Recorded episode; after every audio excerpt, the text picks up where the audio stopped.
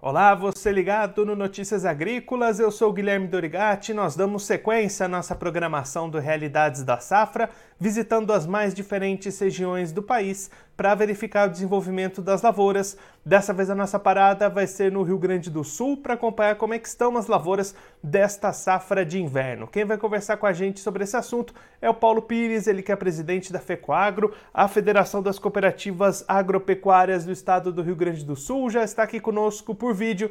Então seja muito bem-vindo, Paulo. É sempre um prazer tê-lo aqui no Notícias Agrícolas. Prazer é nosso falar com vocês, é um prazer muito grande. Eu estou à disposição, Guilherme. Paulo, conta pra gente como é que estão se desenvolvendo as lavouras de trigo aí no Rio Grande do Sul. O desenvolvimento vai bem até o momento ou apareceram problemas aí pelo caminho? Ah, veja bem, o Rio Grande do Sul está saindo da maior estiagem né, da história que ocorreu no verão. Né? Então, agora nas culturas de inverno, o produtor foi muito resiliente, né? ele acreditou numa recuperação, então ele plantou é, uma safra de trigo com aumento de área, né? E o clima ajudou até o momento, então nós temos uma boa expectativa hoje uh, de colheita que começa aí no final do mês, de uma grande colheita de trigo no Rio Grande do Sul, essa é a expectativa. E aí, Paulo, você comentou desse aumento de área, quanto foi mais ou menos essa elevação do ano passado para esse? 15% foi a elevação da área do ano passado, esse ano nós estamos com 1 milhão 450 mil hectares eh, de trigo plantada no Rio Grande do Sul. E Paulo, essa colheita que começa em breve, quais que são as expectativas de produtividade para esse ano aí no Rio Grande do Sul? Olha, Guilherme, amigos do nosso Notícias Agrícolas, nós temos uma expectativa muito boa. Tá? Nós temos uma expectativa aí o Rio Grande do Sul, eh, se não houver nenhum previsto aí para frente, né, de granizo, geada, alguma coisa de clima, nós vamos ter uma colheita aí de acima de 3 mil quilos por hectare, né? que nos remete a uma produção de 4,5 milhões, aí, em torno disso, de 4,5 milhões de toneladas no Rio Grande do Sul, o que seria um fator muito bom, né? um fato muito bom, principalmente, vou repetir, porque a, a estiagem que ocorreu né, é, no ano passado, 21, 22, prejudicou muito os produtores do Rio Grande do Sul. E Paulo, olhando para o lado do mercado, esse bom cenário também está presente? Os preços são bons, as perspectivas de vendas também são positivas? Eles já foram melhores, né, Guilherme? Mas não se quer aqui acertar o olho da mosca, né? Então, houveram oportunidades, inclusive, de se fazer né, exportação com preços melhores, eh, após principalmente aquela a, a, depois que foi criado aquele é, corredor né, de, de, exportação de alimentos da, lá na, na questão uh, da Turquia, da Rússia, para exportar o trigo uh, da, da Ucrânia, né, é, houve, houve, uma queda de preço, de uma forma geral, no mundo inteiro do trigo. Agora existe a expectativa aí novamente de que está sujeito esse corredor ser é, bloqueado de novo, né? É, então existe uma expectativa, mas o preço até agora pago ao produtor, ele é um preço que, claro, de uma forma menor que já foi há 60 dias atrás, 90, né? Mas mesmo assim ele, o produtor tem expectativa de ter uma boa produtividade e com esses preços que estão aí se mantendo, nós temos um resultado econômico. E, Paulo, olhando para outras culturas de inverno, o desenvolvimento também é positivo aí no Rio Grande do Sul? Foi bem, aqui no Rio Grande do Sul nós temos uma cultura é, relativamente nova em termos de, de, de, de estímulo que está se dando, que é a canola, né? Ela, claro que ela não tem, é, ela tem 3%, 5% da área de 5% da área de trigo, né?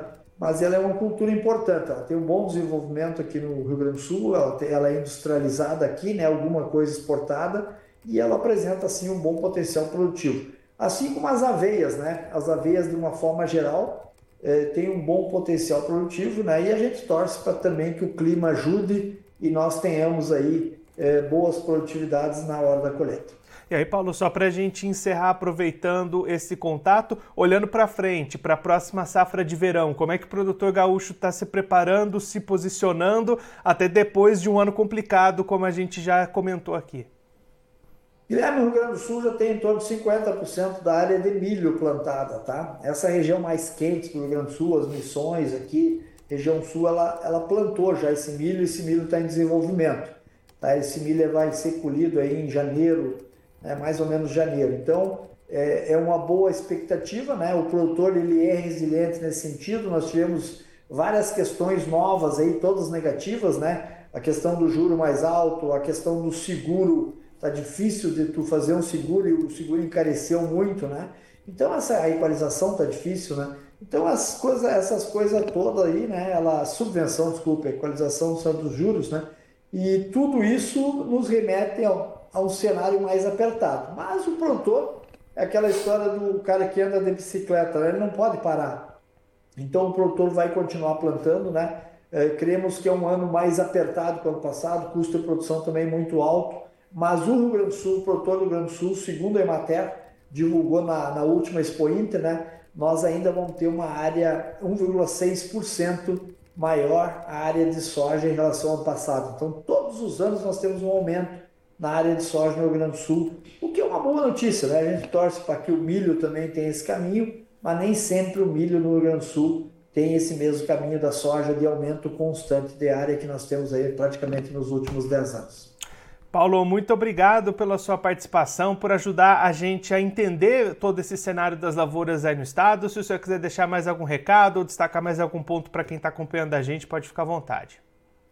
Não, eu que agradeço, né? Um grande abraço a todos, né? Existe agora, além da questão toda, né, que nós temos de produzir, é, existe essa expectativa aí da questão da eleição que afeta todos os é, todos os produtores, né? afinal muitos dos nossos produtos são cotados em dólar. Então essa questão toda, essa estabilidade, o produtor ele quer logo, vamos dizer assim, uma uma, uma questão de que ele tenha tranquilidade de produzir, né? E comercializar. Então, vamos torcer para que tudo uh, né, aconteça dentro do, dos, dos, do, da regulamentação, uh, da questão legal, né? e nós tenhamos aí coisas boas para o futuro do nosso país e da nossa agricultura. Um grande abraço a todos e obrigado pela oportunidade. Paulo, mais uma vez, muito obrigado. A gente deixa aqui o convite para o senhor voltar mais vezes, a gente trazer os números finais do trigo e também acompanhar como é que vai ser a safra de verão por aí. Um abraço, até a próxima. Abraço. Esse, o Paulo Pires, ele que é presidente da FECOAGRO no Rio Grande do Sul, conversou com a gente para mostrar como é que estão as lavouras desta safra de inverno, safra de inverno positiva até o momento para o produtor gaúcho. Paulo trazendo o bom desenvolvimento das lavouras de trigo, de canola, de aveias e aí é, destaque, claro, para o trigo. Teve aumento de 15% na área cultivada com relação à safra passada e expectativas de produtividade acima dos 3 mil quilos por hectare para a colheita que deve começar no final desse mês e se estender aí por mais algum tempo lá no Rio Grande do Sul. Ao mesmo tempo, o produtor já iniciando os trabalhos da safra de verão, 50% do milho já foi plantado no Rio Grande do Sul, expectativa de ampliar a área cultivada com soja em cerca de 1,6% também com relação ao ano passado é o produtor do Rio Grande do Sul apostando no cultivo, se incentivando a investir cada vez mais, até para recuperar tudo o que ficou para trás com as perdas da última safra verão, que sofreu bastante com a falta de chuvas. Eu vou ficando por aqui, mas a nossa programação continua. Notícias Agrícolas, 25 anos ao lado do produtor rural. Participe das nossas mídias sociais no Facebook Notícias Agrícolas, no Instagram, arroba Notícias Agrícolas e em nosso Twitter, arroba Noteagri. E para assistir todos os vídeos, se inscreva no YouTube, na Twitch, no Notícias Agrícolas Oficial.